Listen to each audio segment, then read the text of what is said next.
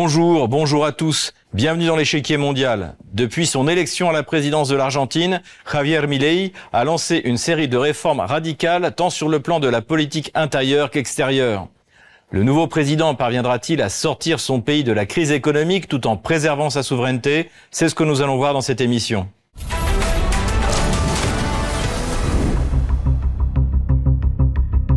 Le 19 novembre 2023, Javier Milei est largement élu à la présidence de l'Argentine. Il a fondé sa campagne électorale sur le thème de la coupe des dépenses publiques à la tronçonneuse, la dérégulation des marchés et la libéralisation politique et économique du pays. En proie à une inflation qui dépasse les 200%, l'Argentine peine à respecter ses échéances auprès du FMI. Décrit à l'origine comme un populiste anti-système, adoubé par Trump et Bolsonaro, Javier Milei n'est peut-être pas celui qu'on imaginait. Fin novembre 2023, devant les responsables du FMI et de l'administration Biden, il a affirmé son alignement géopolitique sur l'Occident. Il prend ses distances avec ses voisins, le Brésil, le Venezuela, le Nicaragua et Cuba, qu'il qualifie de marxistes et annule l'adhésion de son pays au BRICS, prévue pour janvier 2024. Javier Milei a bénéficié du rejet du péronisme en Argentine et de l'immobilisme qui a plongé le pays dans une crise économique structurelle. Le temps de la campagne électorale est maintenant terminé et le nouveau président est désormais attendu sur les résultats de ses réformes économiques.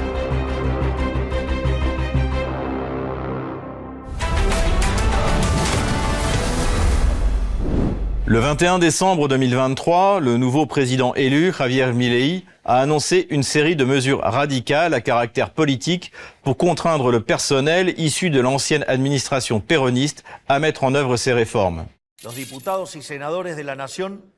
Les députés et les sénateurs de la nation feront face à la responsabilité historique de choisir entre faire partie de ce changement ou bien faire obstacle au projet de réforme le plus ambitieux de ces 40 dernières années pour arriver à mettre enfin en marche les forces productives des Argentins et commencer à nous mettre sur le chemin de redevenir une puissance mondiale.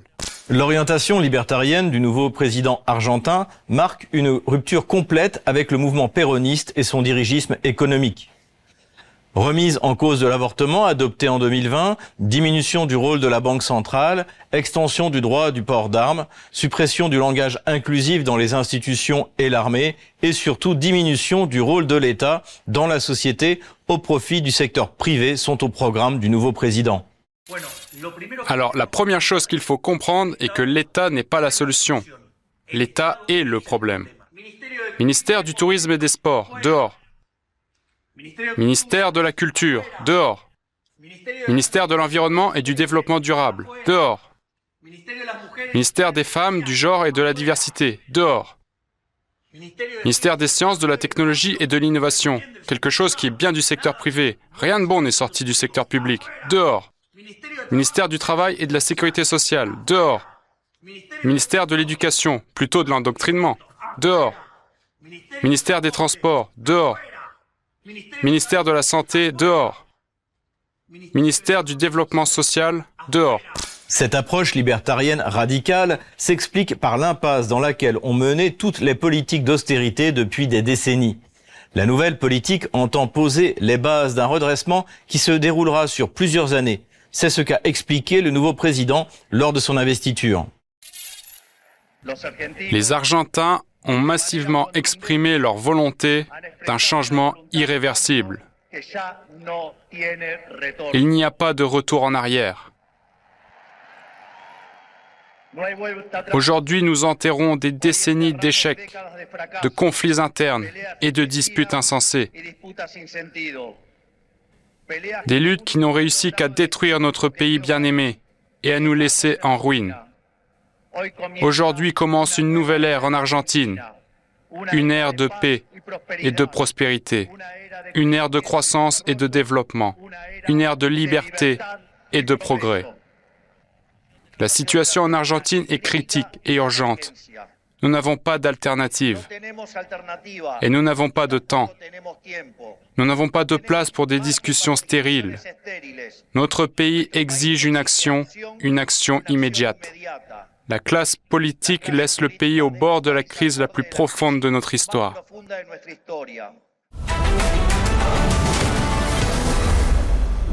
Sur le plan économique, l'Argentine fait face à un défi structurel. 40% de sa population vit sous le seuil de pauvreté. Son économie a été mise en défaut de paiement neuf fois dans son histoire, dont trois fois durant les deux dernières décennies. Chaque année, les intérêts de la dette consomment 10% du PIB. À cela s'ajoute un déficit commercial estimé à 43 milliards de dollars en 2022, tandis que l'inflation a dépassé 200%. L'inflation en Argentine s'envole au-delà des 200% alors que la crise économique se fait sentir. Selon les données officielles publiées jeudi, le taux d'inflation annuel en Argentine a dépassé 211% en décembre, atteignant son plus haut niveau depuis le début des années 1990, alors que le nouveau président libertarien Javier Milei cherche à endiguer l'hyperinflation à l'aide de mesures d'austérité sévères. L'inflation est la conséquence du déficit public récurrent, de l'intervention de l'État dans les secteurs de l'économie, ainsi que de la distribution généreuse de subsides. La politique de lutte contre l'inflation est désormais la priorité économique à long terme du nouveau gouvernement. Nous sommes pleinement résolus à mettre fin à l'inflation et à éviter l'hyperinflation. C'est la raison pour laquelle nous avons mis en œuvre un programme hyper-orthodoxe avec un fort ajustement fiscal pour amener le déficit financier à zéro. Aujourd'hui, ma plus grande priorité est d'en finir avec l'hyperinflation. À présent, l'inflation en Argentine augmente de 1% quotidiennement, ce qui signifie que l'inflation atteint 3678% chaque année. Dès que nous aurons restauré l'économie, nous éliminerons toutes ces choses que les libéraux libertaires n'aiment pas. Le dollar américain circule de manière informelle dans l'économie pour les transactions courantes. Le président Milley a voulu légaliser son utilisation mais a dû y renoncer faute de réserve de change. Par conséquent, le gouvernement a dévalué la monnaie de 50% et émet désormais des billets de 20 000 pesos. Une mesure aggravante à court terme, mais prise en espérant une stabilisation à long terme. L'Argentine envisage de dévaluer le peso de plus de 50% dans le cadre de réformes économiques d'urgence. L'Argentine va dévaluer le peso de plus de 50% dans le cadre de mesures d'urgence afin d'aider l'économie en difficulté du pays, a annoncé mardi Luis Caputo, le ministre argentin de l'économie. Pendant plusieurs mois, la situation va empirer, notamment en ce qui concerne l'inflation, a-t-il affirmé. À la suite des remarques de Caputo, le Fonds monétaire international a déclaré mardi qu'il soutenait les nouvelles initiatives. Pour s'attaquer au fond du problème, Javier Milei appelle les parlementaires à voter un décret qui supprime de nombreuses réglementations et mette fin au modèle de décadence de ses prédécesseurs péronistes. Qui peut préférer le pays dévasté d'aujourd'hui au pays prospère que nous proposons? Dans quelques semaines, quand viendra l'heure de vérité, les députés et sénateurs de la nation se trouveront face à deux options. Ils pourront rejeter la loi et continuer avec le modèle qui, depuis 100 ans, nous a appauvris. Ou ils pourront approuver la loi pour mettre en œuvre un changement profond et adopter à nouveau les idées de liberté. En raison des décisions irresponsables prises par les derniers gouvernements, l'année prochaine sera difficile pour nous tous. Mais l'autre certitude que j'ai, c'est que si notre programme est bloqué par les mêmes personnes que d'habitude, qui veulent que rien ne change, nous n'aurons pas les instruments pour éviter que cette crise ne se transforme en une catastrophe sociale aux proportions bibliques. Cette politique de réforme en profondeur a provoqué des critiques virulentes de la part du président vénézuélien Maduro, qui condamne l'autoritarisme présumé de Javier Milei et l'accuse de transformer son pays en une colonie américaine. Un message à Milei. Prends note, Milei. Tu as été mis en Argentine pour détruire l'état de droit, pour détruire l'État, pour détruire tous les droits sociaux et du travail, pour détruire l'économie nationale et pour coloniser l'Argentine et la livrer à genoux à l'impérialisme américain. Ce n'est pas la voie, Millet. Tu as tort, Millet. Je ne m'attends pas à ce que tu changes, mais je souhaite que tu reçoives ce message. Tu as tort. Tu es une erreur dans l'histoire de l'Argentine, Millet. Tu es une erreur dans l'histoire de l'Amérique latine, Milley. Une erreur fatale dans l'histoire de l'Argentine, Milley. La décision la plus significative a été le renoncement à l'adhésion au groupe des BRICS.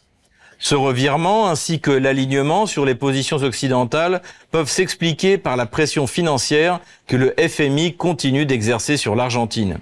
Dans l'immédiat, avec ou sans Milei, Buenos Aires peine à rembourser ses emprunts, comme l'expliquait en août dernier le journal Le Monde.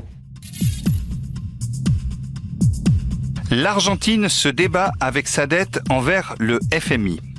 Ces versements s'inscrivent dans le cadre du prêt de 45 milliards de dollars contracté en 2018 auprès du FMI, objet d'une renégociation en mars 2022, faute de solvabilité de l'Argentine. Si les échéances ont été ajournées à 2026, l'accord repose en réalité sur l'étrange mécanique suivante.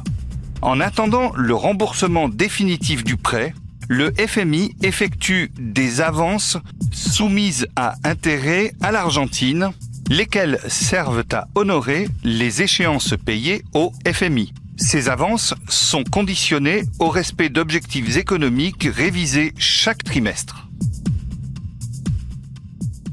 Aussitôt élu, Javier Milei a effectué sa première visite présidentielle à New York où il a rencontré les représentants du FMI et de l'administration Biden.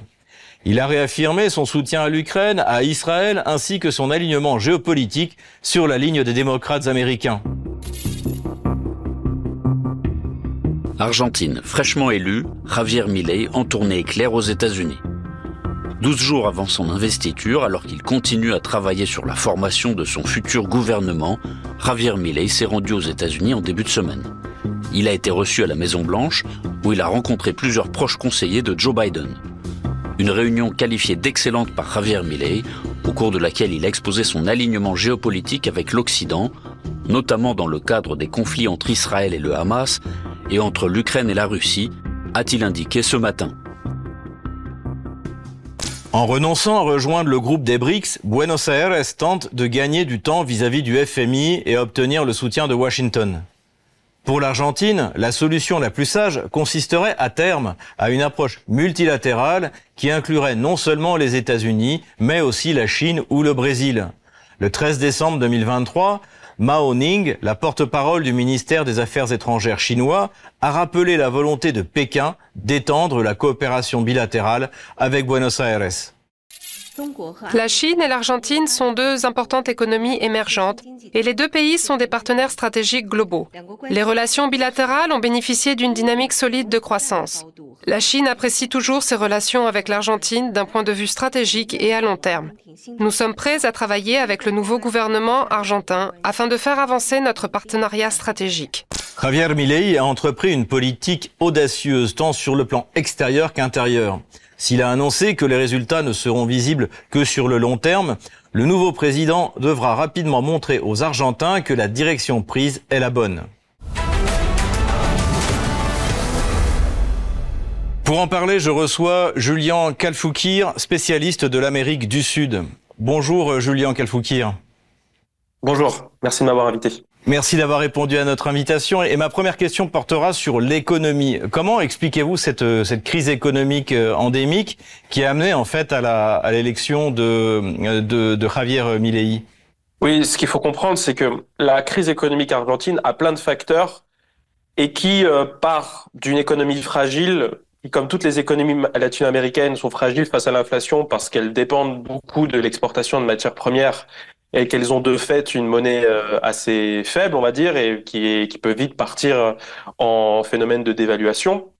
Et avec des décisions qui ont été prises euh, notamment par un ensemble de gouvernements néolibéraux dans les années 90, qui ont conduit à plusieurs saignées sociales dans le pays, et qui ont conduit à une énorme crise économique à la fin des années 90, début des années 2000, euh, pour lesquelles les conséquences se font encore ressentir aujourd'hui, parce que justement, l'appui qui avait été donné à l'époque, notamment l'appui du FMI, était un appui que, je pourrais dire euh, d'une certaine manière un peu empoisonné, puisque éternellement on revient sur la question de la renégociation de la dette, qui est une dette absolument colossale. Pour vous dire, la dernière euh, refinancement qu'a subi l'Argentine euh, de la part du FMI sous le gouvernement néolibéral de Macri donc avant le, le précédent, avant le précédent président qui est Fernandez, était le plus important prêt de l'histoire du FMI, c'est-à-dire un prêt de 45 milliards. Donc, on pourrait voir ça comme de manière généreuse, mais quand on connaît les conditions d'octroi de ce prêt et quand on sait les pressions que peut faire cette institution financière internationale, on comprend qu'effectivement, d'une certaine manière, c'est euh, la, la, boule de neige qui est devenue de plus en plus grosse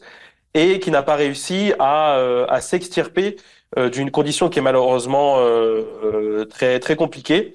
Les différents gouvernements de gauche avaient réussi du moins à sortir un ensemble de personnes de la pauvreté, à stabiliser le niveau d'endettement et à faire en sorte que l'Argentine puisse espérer sortir de quelque chose, mais euh, les décisions, par exemple, du président Macri sur euh, une volonté de, euh, de se refinancer dans ces conditions-là avec le FMI, ainsi que les différentes décisions qui ont pu être prises et qui ont mis à mal l'économie argentine, euh, conduisent effectivement à ce que la situation aujourd'hui stagne. Alors avant de, de, revenir sur la politique précisément de Milei, euh, est-ce que vous pouvez nous définir en quoi consiste le péronisme euh, que le nouveau président libertarien entend chasser? Le péronisme, c'est assez dur à le, à le, définir, surtout que vous, vous, auriez des sujets de thèse et universitaires qui, qui, qui, travaillent sur cette question. Elle se singularise autour de la figure de Perón, qui est un, qui est un ancien président argentin, euh, qui a eu une grande popularité, et qui euh, a euh, initié euh, son pays dans une certaine mouvance politique, associée y compris d'ailleurs à la mouvance des non-alignés, et qui peut se, se définir dans une volonté nationale, c'est-à-dire de défendre les intérêts nationaux, mais aussi de toutes les classes sociales à l'intérieur de ces intérêts nationaux, à partir justement d'un compromis social, et qui du coup suppose que l'Argentine doit gagner une certaine indépendance, doit gagner une certaine place sur la scène internationale. Et donc, à partir de cette définition, effectivement, qui peut paraître assez large, vous avez, et c'est normal, des péronistes qu'on peut dire des fois de droite, comme des péronistes de gauche, des péronistes qui sont plutôt au centre, etc. Mais ce qui les marque en différence, par exemple, d'un c'est leur croyance, par exemple, en un État-nation qui doit intervenir dans l'économie, qui euh, a son mot à dire euh, sur différentes activités économiques, sur les ressources, euh, les, ressources abondantes qu'il y a en Argentine, notamment les ressources agricoles ou minières. Et donc, c'est le, les principaux points de friction qu'on pourrait trouver avec euh, les euh, néolibéraux.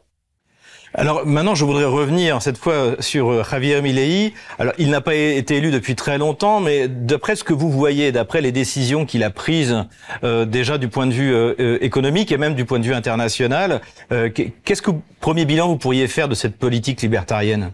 Bah, je pense que effectivement, Milei a annoncé un total changement par rapport à tout ce qui s'est déjà passé en Argentine. je veux bien croire que le personnage est nouveau. C'est vrai que pour le coup, ce type de personnage, en tout cas dans son expression politique, euh, n'était pas apparu euh, dans l'histoire de l'Argentine, ça c'est vrai.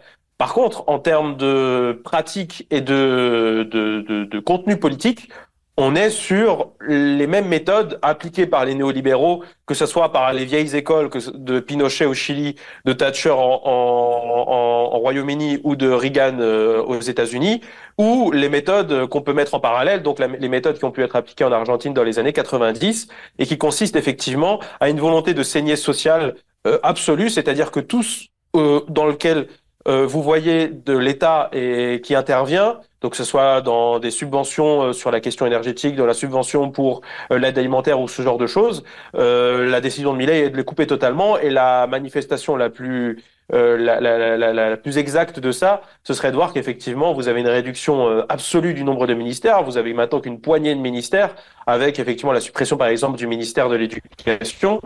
Et, et effectivement, euh, la, la, la, volonté de Milley ne change finalement pas grand-chose à ce qui a déjà été appliqué par euh, d'autres gouvernements néolibéraux, c'est-à-dire le moins d'État possible et peu importe euh, la misère sociale que cela peut engendrer.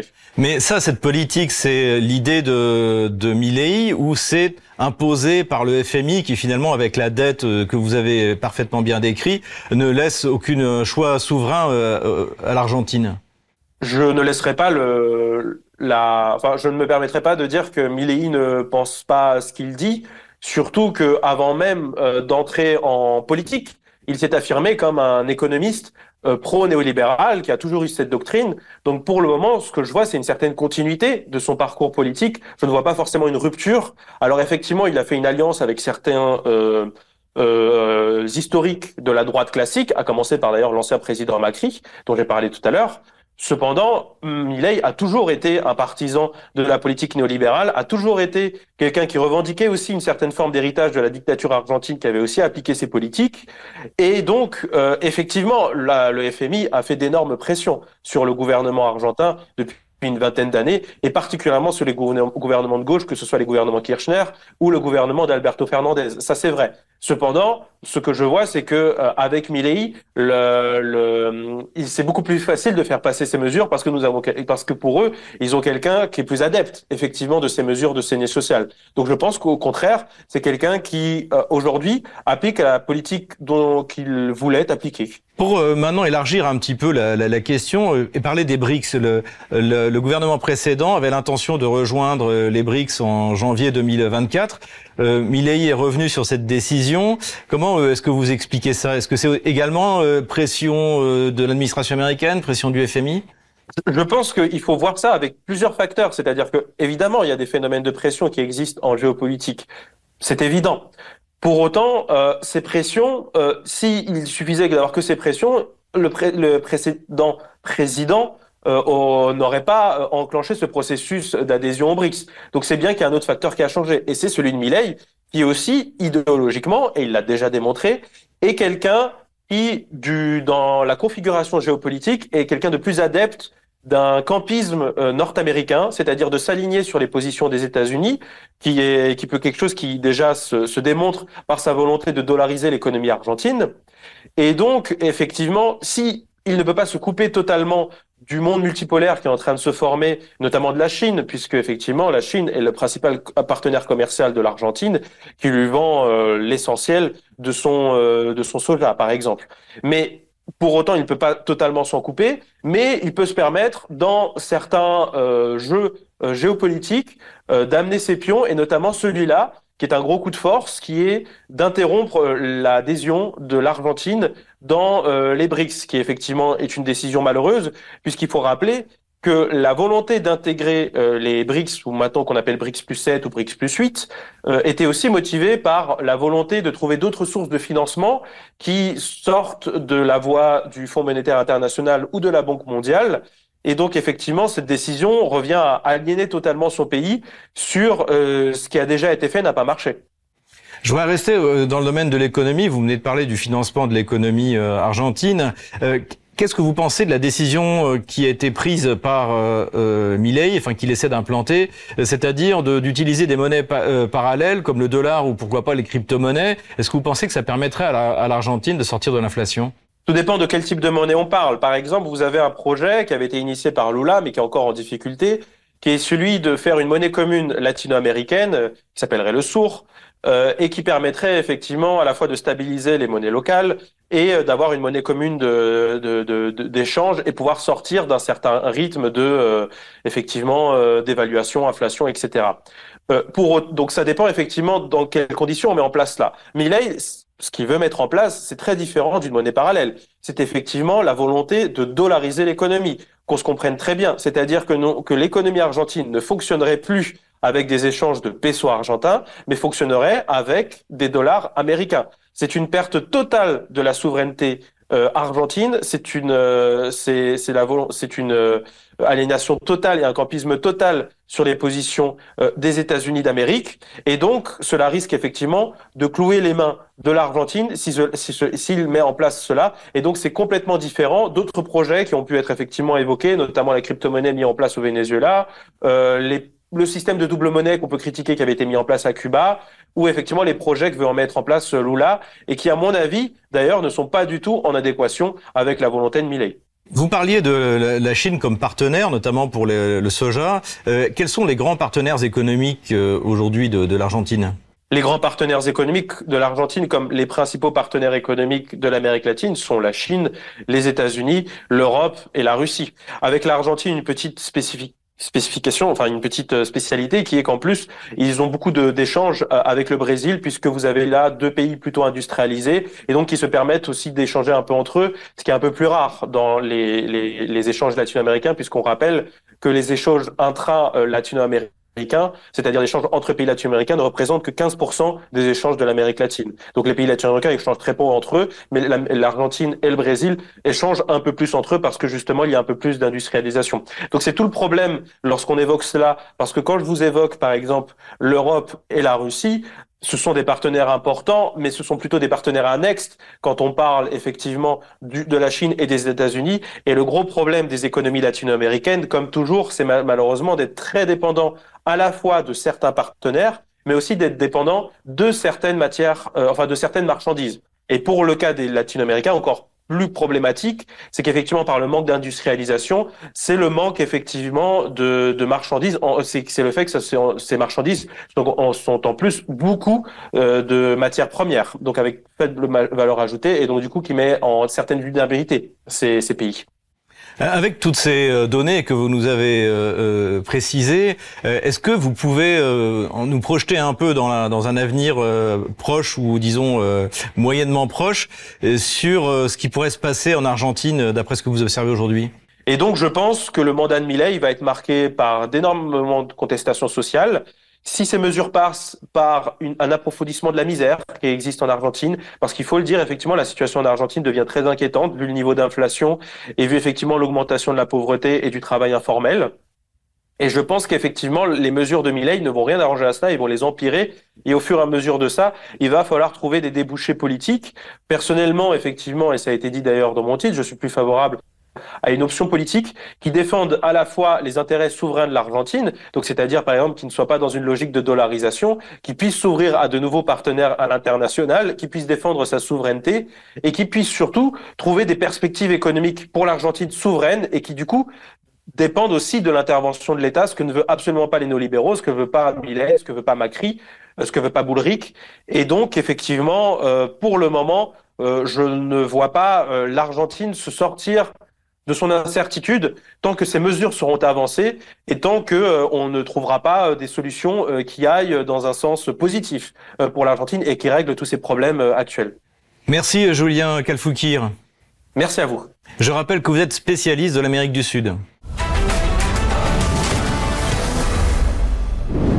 Comme d'habitude, on termine notre émission avec vos questions que vous nous posez sur les réseaux sociaux, Telegram ou Odyssée avec le hashtag échiquier mondial RT en français. Une question envoyée par Stéphanie.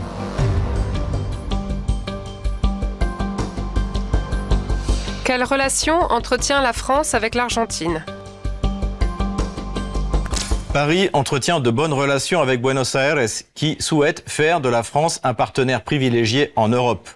L'Élysée a félicité le président Milley pour sa victoire et s'est réjoui de l'amitié fondée sur des valeurs communes qui lient les peuples français et argentins.